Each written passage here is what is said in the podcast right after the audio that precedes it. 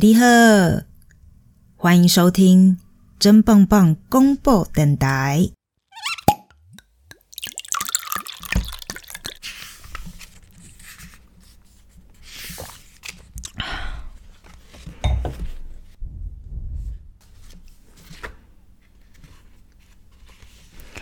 杀鬼，甘耀明。《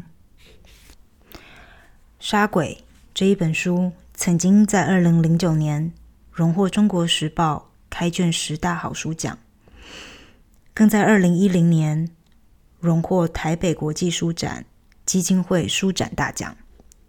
这本书属于乡土文学，乡土文学基本上呢都是以乡土社区里的中低阶层。作为写作对象的一种文学作品，它是直接具有人文关怀的一种文学表现方式。他们写的故事总是有那么一点悲惨，毕竟是在描述中低阶层的人民。也就是说，通常表现出来，或者是让你读书的这个过程当中，会因为可能你对书里所描述的小人物产生同情，或者是。产生同感，而感到难过、伤心。所以，通常阅读乡土文学的过程来说，至少对我自己而言，嗯，都是比较偏沉重的。好，但是呢，甘耀明的《杀鬼》，它是有别于传统乡土书写的一种悲情，也没有那么沉重的，好像是历史的使命感。他的写作方式非常的轻巧，就比如说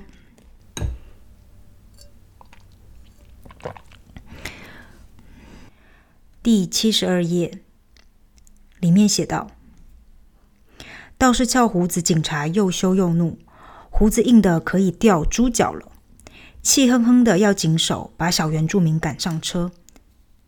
小原住民误认坐火车是把他们装入木笼里。”卖掉，这比打预防针还恐怖。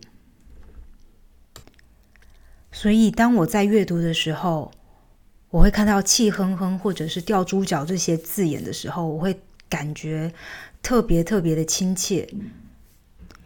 那其实不只是他使用的文字，还有包括他说故事的方式，一点都不拘谨。怎么说呢？他甚至会提到用很可爱的方式去提到，比如说男性器官。就比如说一百零四页的，他写：“我的弟弟在这扎营，他叫鹿野山狗大。听好，他要出击了。谁要是伏地挺身输他，就倒大霉。然后伸进裤袋，把老二扯出来，丢入队伍。那些士兵瞬间像小女孩尖叫的跑开，怕的老二粗皮疙瘩的，毛还没长齐。”我想像是这样子的文字，你基本上是不会在红醒夫啊，或者是白行勇的书里面看到吧？那就我自己的感觉是，他甘耀明为何要选择使用这样子比较呃接地气的书写方式呢？并不是因为他没有办法写的呃更加的磅礴，嗯，而是因为我想他想要传达给读者的是，如果。今天的这个主人翁，他的身份，他就是一个中低阶层的小人物。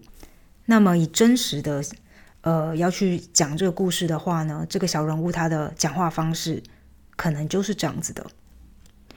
所以，对我来说，我在阅读的过程当中，我会觉得很有趣，就是因为我看着这一些文字，可以马上让我思考到、想到，哎。我可能在嘉义 认识到的一些呃比较单纯朴质的呃人们，他们的这个生活或者是他们的说话方式就是这样子的。我可能呃在读的故事是怕的故事，这就是那一个这本书的主人翁叫做怕。我在阅读怕的故事，但是我可能会把怕联想到我其他的朋友，联想到我自己的生活。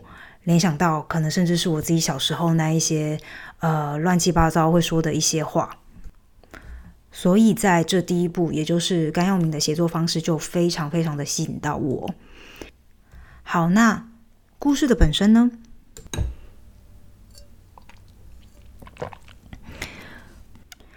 我们可以先从它的时代背景开始说起。它基本上是从台湾日治时期的皇民化运动开始，到二战后国民政府管辖下爆发的二二八事件为结束。主角故事的主人翁叫做刘兴帕。呃，那么绰号就是我刚刚说的帕，是一个力大无穷、能源能量源源不绝的，算是神童吧。在书中呢，帕的力量是可以大到。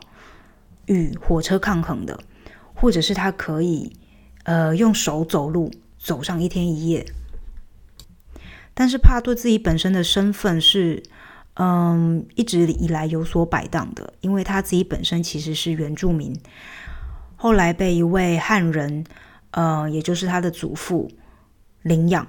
那刘兴帕的祖父呢是曾经参加过乙未战争的。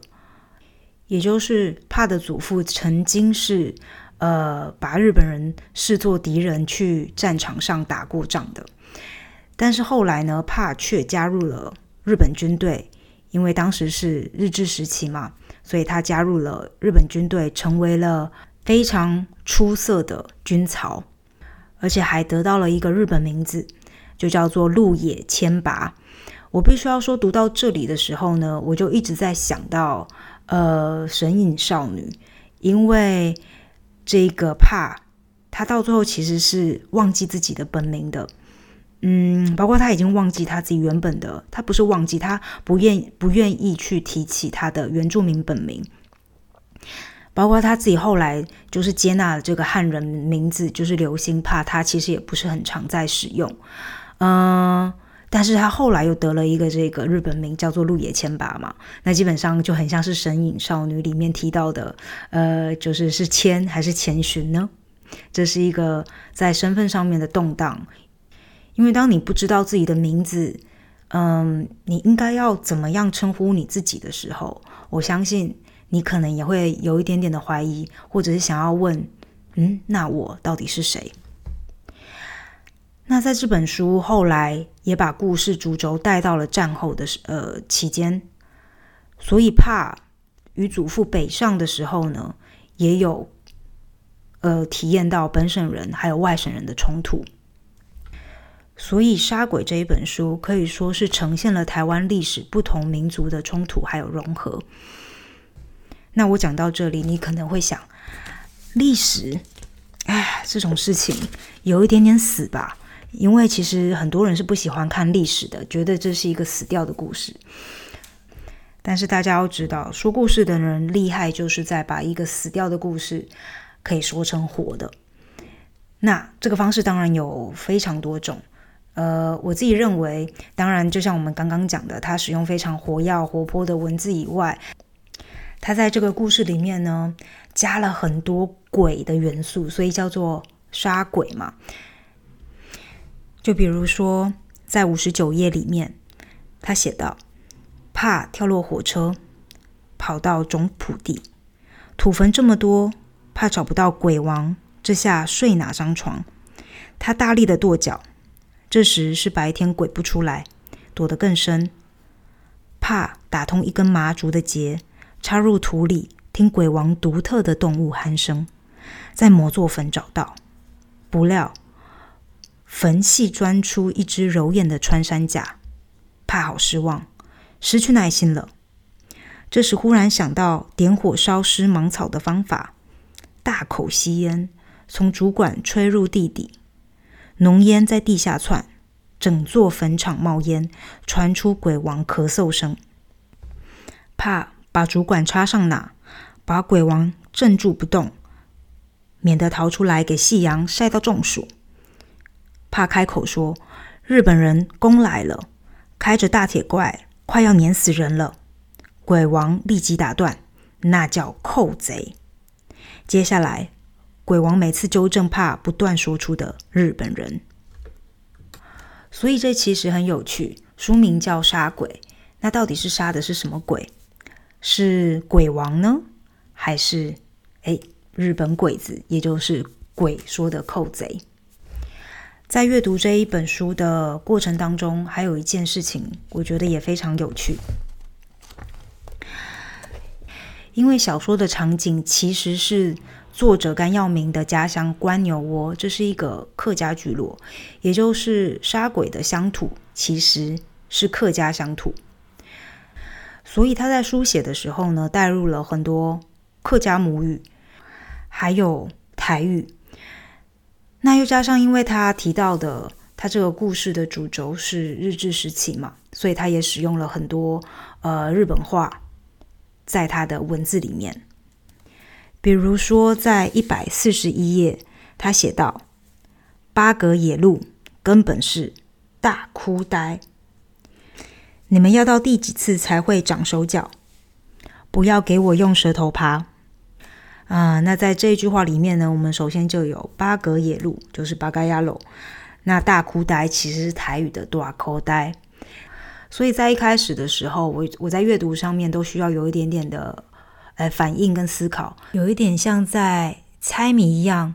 但如果你发挥一点点那么想象力，或者是你自己本身对自己语言的理解，你就会有一种啊，原来是这个意思啊。那么，关于甘耀明的杀鬼，今天就分享到这里。下一次的红酒说书人，我会再跟大家多多说一下啊，我阅读这本书的心得还有分享。现在我想要来说一下，嗯，我今天喝的这个红酒，就像你们在这整个节目里面听到我一直 在喝的这个声音，这一瓶红酒是我真的。最爱最爱之一，嗯，每一次如果到那个超市看到这一瓶有特价，我必须扛一箱回家。啊，要赶快再来喝一口。今天的红酒是来自意大利的 Doppio Passio Primitivo Salento，葡萄的品种就是 Primitivo，来自意大利的阿普利亚区，意大利文是 Puglia。这款酒带有十分浓郁的果香，呈现深红宝石色，香味带点梅果的香味，混合一点樱桃啊，熟成樱桃这种成熟水果的风味，嗯，口感丰富饱满，但是不会很甜。应该是说它不甜，因为我不喝甜的酒。这款酒非常适合肉类，羊排、牛排、香肠、鸡肉。嗯，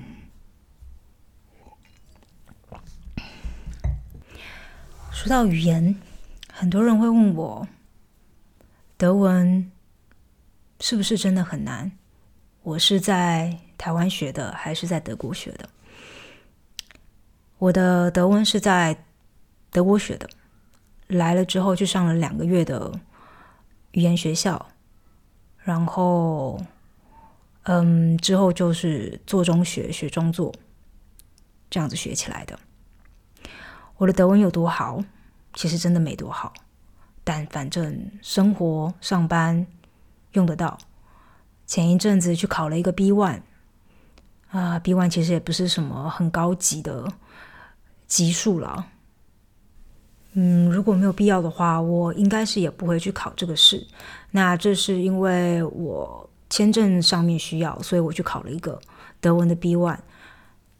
那考出来结果满分，当然心里是很开心，因为其实我没有做什么任何的准备。但其实呢，就是代表说我在这个国家住了十年。这十年在语言上面的努力，啊，是有成果的。我早上起床，嗯，一个礼拜尽量会看个三四天的德文报纸。嗯，最近很喜欢听德文的 podcast。那对于一些有兴趣的题目呢，我如果上网查资料，当然也都是尽量用德文去看。嗯，一整天下来，其实不只是使用到德文。英文的，就是吸收的量也很大。那为什么现在会想要做这个念中文书呢？是因为我发现自己的中文越来越差。包括里面像《杀鬼》这本书的很多字，我其实是不认识的，所以我必须要先上网查，查了之后才知道它的读音。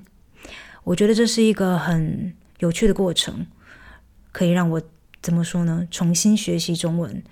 过了好几年，总是以学习外文为主的的的一个人生吧。